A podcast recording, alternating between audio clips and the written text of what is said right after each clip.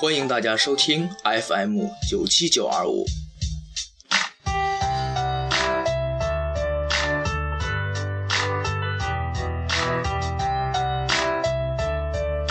我是主持人 Little Boy。今天我和大家分享的一首歌，歌的名字是《童年》。《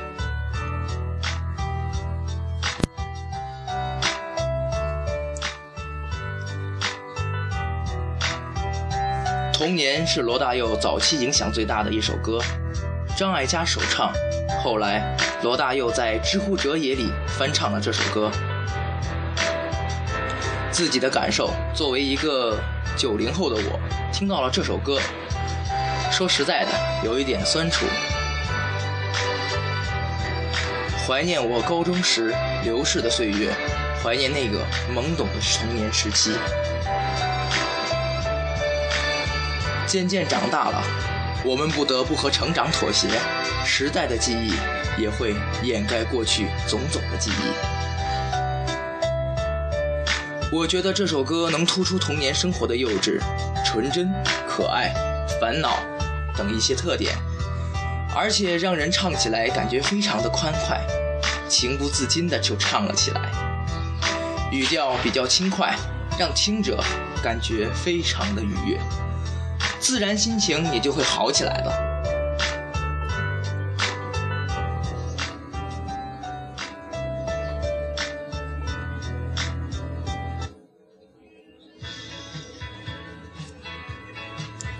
每每听到这样的旋律，我们不得不说，时光流逝的太快了。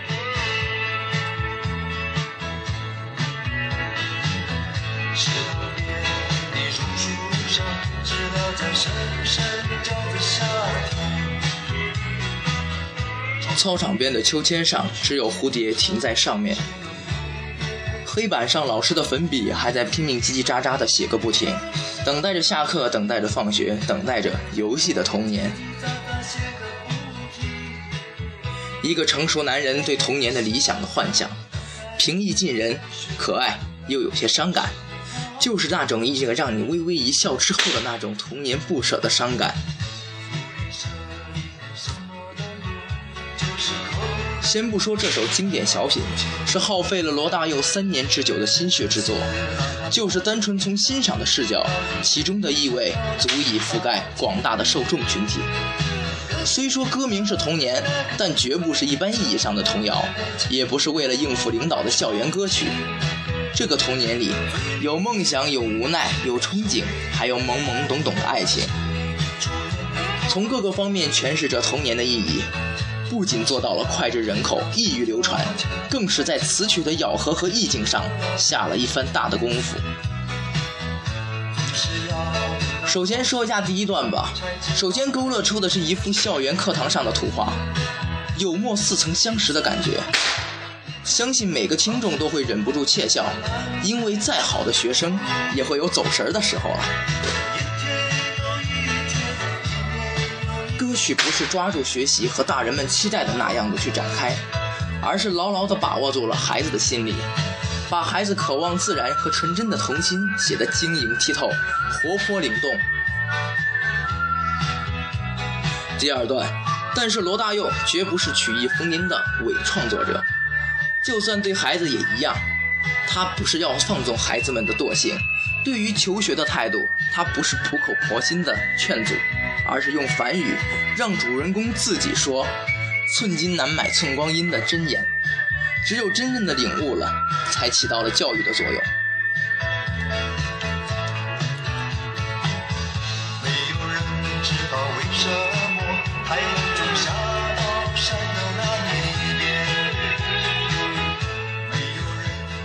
从第二段的开始，信息量呢就陡然的增大。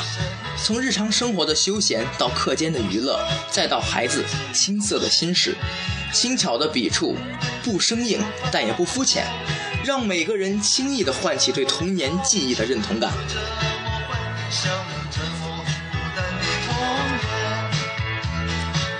第三段内容看似抽象了，其实更好的写出了人丰富的内心世界。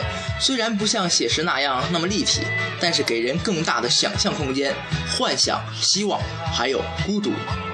在这种过度成熟时必经的特殊又复杂的感情，孩子不在家长、老师眼里无忧无虑了，没心没肺了，但他们有自己的心事和自己烦恼、自己的天地。这其中包括了青春期的些许心理特征，所以跨度大大增宽了。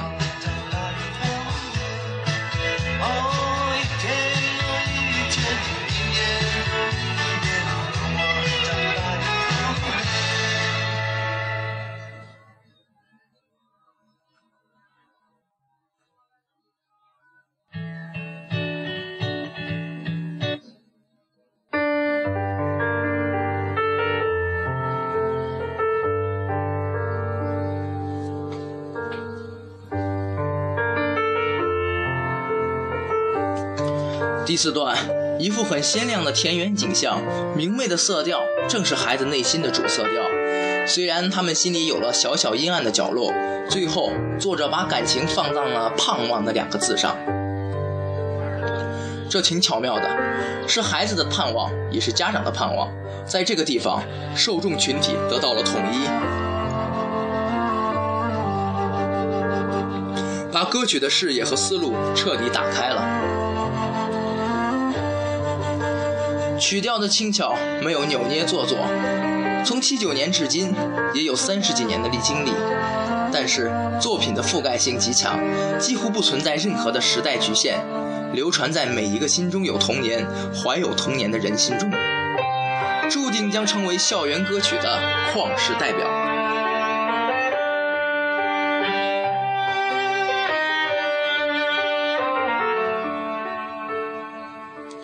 朗朗上口的歌词，平时有趣，那种写真一派的，在听到歌曲的一瞬，我们的面前似乎敞开了一条通向童年的路。